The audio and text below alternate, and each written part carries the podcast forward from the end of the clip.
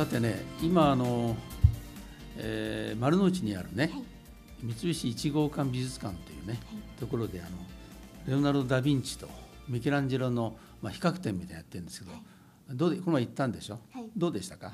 まずですねレオナルド・ダ・ヴィンチとミケランジェロってうん。名前は聞いたことあるんですけど、そうね、うん、あのどういう風に絵を描いてるのか知らなくてですね、うん。うん。今回素描ということでなんかデッサンデッみたいなものが多くてすごいなんか繊細なタッチで、うん、なんかあこうやって下絵というか下書きを描いてるんだなっなるほどねて思いました、あの三菱一号館美術館っていうのはね新顔なんだけど行ったことある、あ今回初めて初めてだよね。はい、あれねあのできたの2010年なんですよ、あ最近うん、非常に最近なのね。で丸の内にはねあのえー東京駅のステーションギャラリーとかね出光美術館とか、まあ、いい美術館があるんですけども、はい。それにあそこ一つ加わったためにねあの辺りを散策するね非常にいいねコースができたっていう感じなんですよね。であのもともとねあのなん三菱一号館美術館って名前がちょっと変でしょ？はいすごいね？これなぜかというとね2010年の4月に開館した時にね僕行ったことは行ってみたんだけどね、はい。これねあのあそこの丸の内ってもともと原っぱだったのね、何にもね原っぱだったんですよ、はい。そこを三菱がまあ買ったのね、それでそこにまあ東京駅作ったりしたわけですけどあそこで今あのビジネス街になってますけどね、あそこにねあのコンドルというね人が設計をしたね、あの洋風の建築事務所が一応建つんですよね。最初にね建つんですよ。で、えーそのコンドルとか三菱はね、あそこに丸の内美術館を作るという夢があったんですね。でそれがまあ頓挫したわけだよね。でそれがねかなり時間が経ってね、まあ、実現したというね、まあ、そういう感じなんですね。で今はあの古い洋館の外壁だよね。はいそして周りは緑が多いのと、それからレストランがあるじゃんちょっとしたね。であそこは非常にね憩いの場になっててね僕は非常に好きなんだな。あそこのレストランでちょっとビール飲んだりワイン飲んだりねそれからちょっと食べるのも非常にいい場所なんですよね。実はねちょっと調べたらねはいあの三菱一号館美術館っていうのはね毎年ねとってもいいね企画展をたくさんやってるんですよ。ちょっと僕言っただけちょっと挙げるとねあのマネとモダンパリとかねロートレックの企画展とかあるいはあの、うんえークラークコレクションといってねルノワールを集めたコレクションだとかあるいはあの、えー河鍋暁斎というね日本の非常にそのなんていうかな特殊な作家がいる画家がいるんでその人とコンドル展とかね。あるいは梅原龍三郎とルノワール先生とかね。そういうね非常に面白い企画展がたくさんあってね、まあ、何やるか楽しみなねそういう美術館なんですね。さてね今回はあのレオナルド・ダ・ヴィンチやりたいんですけど、あの実はねレオナルド・ダ・ヴィンチっていうのはね、えーこのね78年僕が玉田に来てからでもね、あの毎年のようにねいろんなところでき展覧会が行われるんですよ。でこれほどあの何回も行われる画家ってあんまりいないんじゃないかなと思いますけどね、まあ、そういう意味であの非常に注目のね天才えーなんですけども実はねあのレオナルドっていうのかダ・ヴィンチというのかねあとどっち言う？え例えばこの人言う時ダ・ヴィンチですかね、ダ・ヴィンチだよね。うん。でダ・ヴィンチってのは何かというとねこの人はダ・ヴィンチっていうあの村の名前なんだね。えーダ・ヴィンあのレオナルあのダ・ヴィンチ村っていうのがあるわけ。えー。だからダ・ヴィンチって言った場合はね本当はレあの彼じゃないんだ本当はね。のでレオナルドって何かというとね彼の本名本名なのね。でダ・ヴィンチ村のレオナルドっていうことらしいんだ。えー。ね、でなぜそういうことになってるかというとはいこの人はねあの生まれがね不幸なんだよね。はい。でね私生児なの。だからお父さんから捨てられてるんだよね。でお母さんだけで育ってるということであの生まれからしてちょっと暗い感じのねイメージなんですよね。だからこの人は常に自分が能力があるとかあー天才だとかいうことをね自己顕示をしないと生きていけなかったね、まあ、そういう感じなんですよ。でこの人はねあらゆることができた人なんだ。ね万能の人っていうでしょ。うん。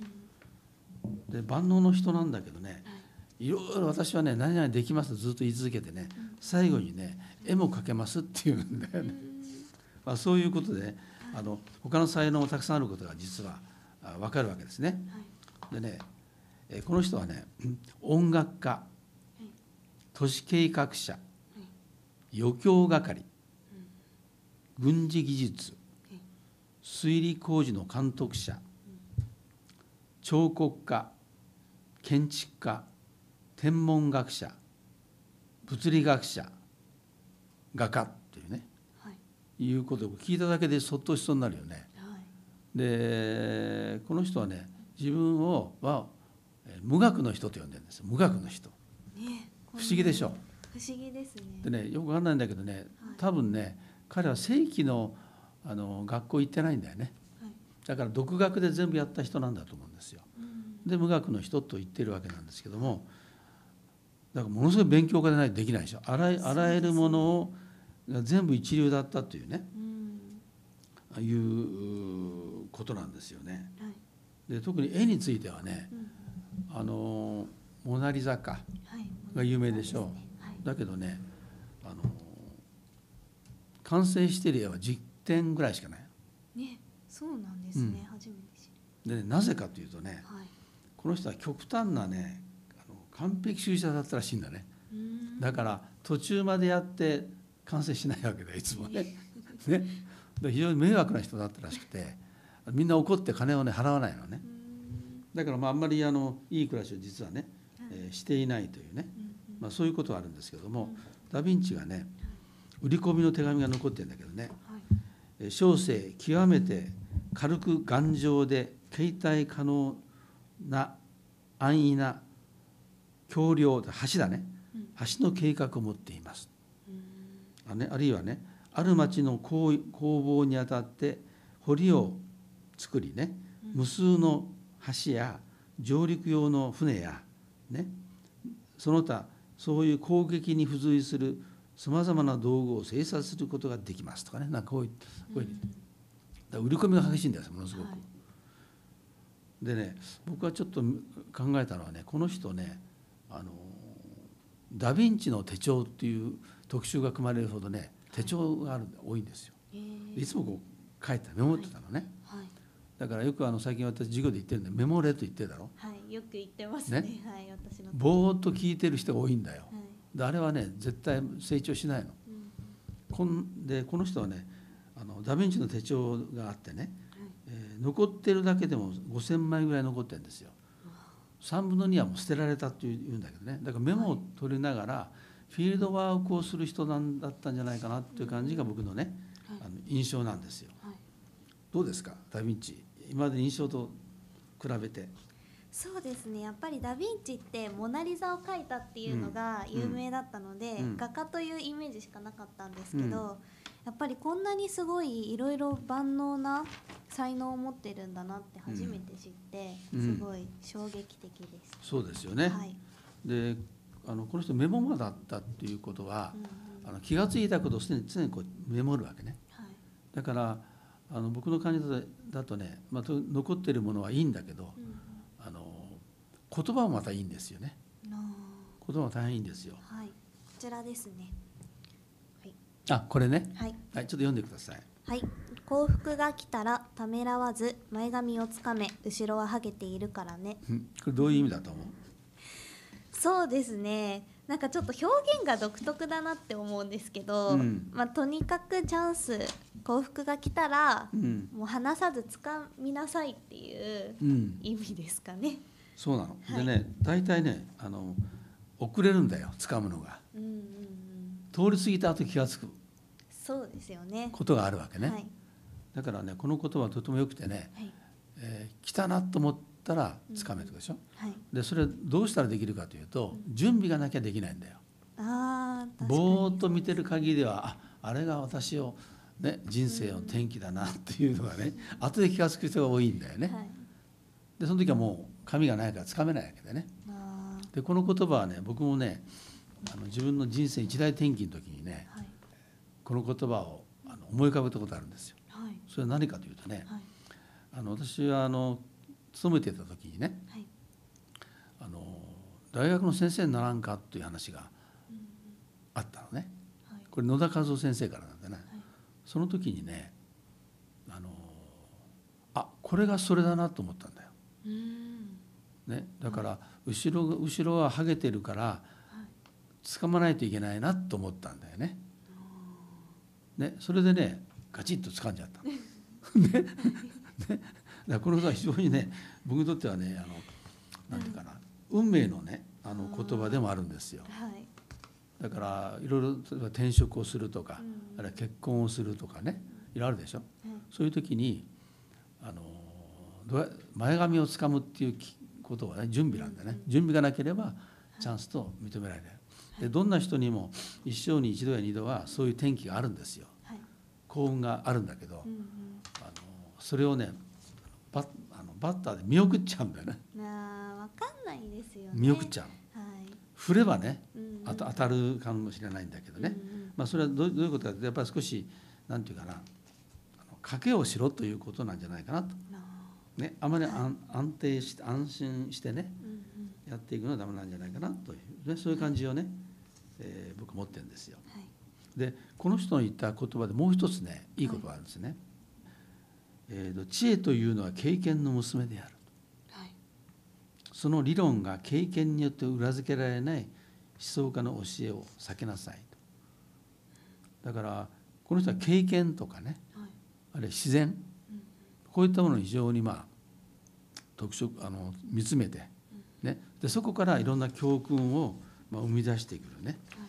あのそういう人だったんじゃないかなとうんいうふうにねはい思います。はいえーまあ、これがねあのダ・ヴィンチなんだけど、はい。あの私の先生の人であるねはい。梅沢忠夫先生という人がね、はい。あのいて文学勲章をもらったね偉い先生です。この人がねとこ行ったらねこの人いろんなことやってるんですよ。はい。でね先生はあの歴史上の人物は誰に近いですか？と聞いたの。はい。ね。はい。そしたらねびっくりするねダ・ヴィンチに近いって言ったんだよ。でねみんなもう驚い驚いたことがあるのね。で自分は一筋っていうのは嫌いなんだと。あいろんなことをやってやってるんだと。ね。でだからこの万能の人であるダ・ヴィンチに近いんだっていうね言ってねもうびっくりしたことがあるんですけども、まあ、そういう人なんですよね。ーはい。あのこの人のねダ・ヴィンチの手記っていうのがあって、ダ・ヴィンチがどんなことやってきたのかっていう本が出たりしてるんですよ。うんね、例えばこう言ってね。上手に歩む者は転ぶことは稀である、ね、あるいはね、えー始める人は必ずしも守る人ではない、うん。ね、だからいろんなものをベンベンチャー作る人はいるよ。だけどそれをまあ長年にわたって守る人ことはできないわけだよね。あだからあ作る人とそれをずっと発展させたら別なんだと、まあ、こういうことですね。ーはい。それからね友達があんたいるでしょ。はい。友達のことをちょっと、うん、欠点があったとしますよね、はい。そうするとどうする？本人に言う？言わない言わない。言わないでどうする？諭します。諭す。本人に。さどうやって諭すんだろなんかあんまりここが良くないよねっていう欠点をうん。すごいオブラートに包んでうで言うんだよね。はい。咎めるわけじゃないんだとね、はい。でね友人というのはねあの、ほんまあそういう言い方でもいいんだけど、あの陰でね人に面前で言わみんなの前で言わないで、ね「君こういうところが問題だよ」というふうに咎めるべきだとか言ってるのね。で表で褒めなさいと、はいまあ、そういうことを言ってます。だから友人は陰で諌めて咎めて表で褒めようとか、ね、それから工夫するのは主人の仕事であり実行するのは召使いの行いであると、まあ、こう言ってるね。これは企画。はい。企画するのはやっぱりえー貴族とか主人だよね。で実行すするのは召使いなんだと、まあ、こういうことで。だから彼はその企画したり考えたりすることが非常にね、えー好きな人物だったということなんじゃないでしょうかね。まああのモナ・リザも含めてねああいうものはねあの歴史に残るものをねたくさん書いてると思うんだけど、ほんの10桜しかないっていうのはちょっと驚きなんですね。ね。はい。であの例えば飛行機に関心があるとねうんこれどうしたか。彼はひあの蝶蝶々はい。蝶々の研究をずっとやったっていう記録もあるんですよ。だから観察眼が非常に優れていたというねことなんじゃないかなとはい。思いますけどね。あの幸福の女神後ろ髪がないというのはねこれはねあの準備が必要だということもう一つね、はい。えー動体視力が必要なんだ。動体視力。つまり時代とかはい。下動いてますよね。はい。その動いてるところを捉える力はい。こういうものが重要だということを教えてくれるんじゃないかなと思いますね。はい。はい、それでは今日はあの万能の天才と言われるレオナルド・ダ・ヴィンチのことをやりました。はい、これで終わります。はい、ありがとうございましたありが。とうございました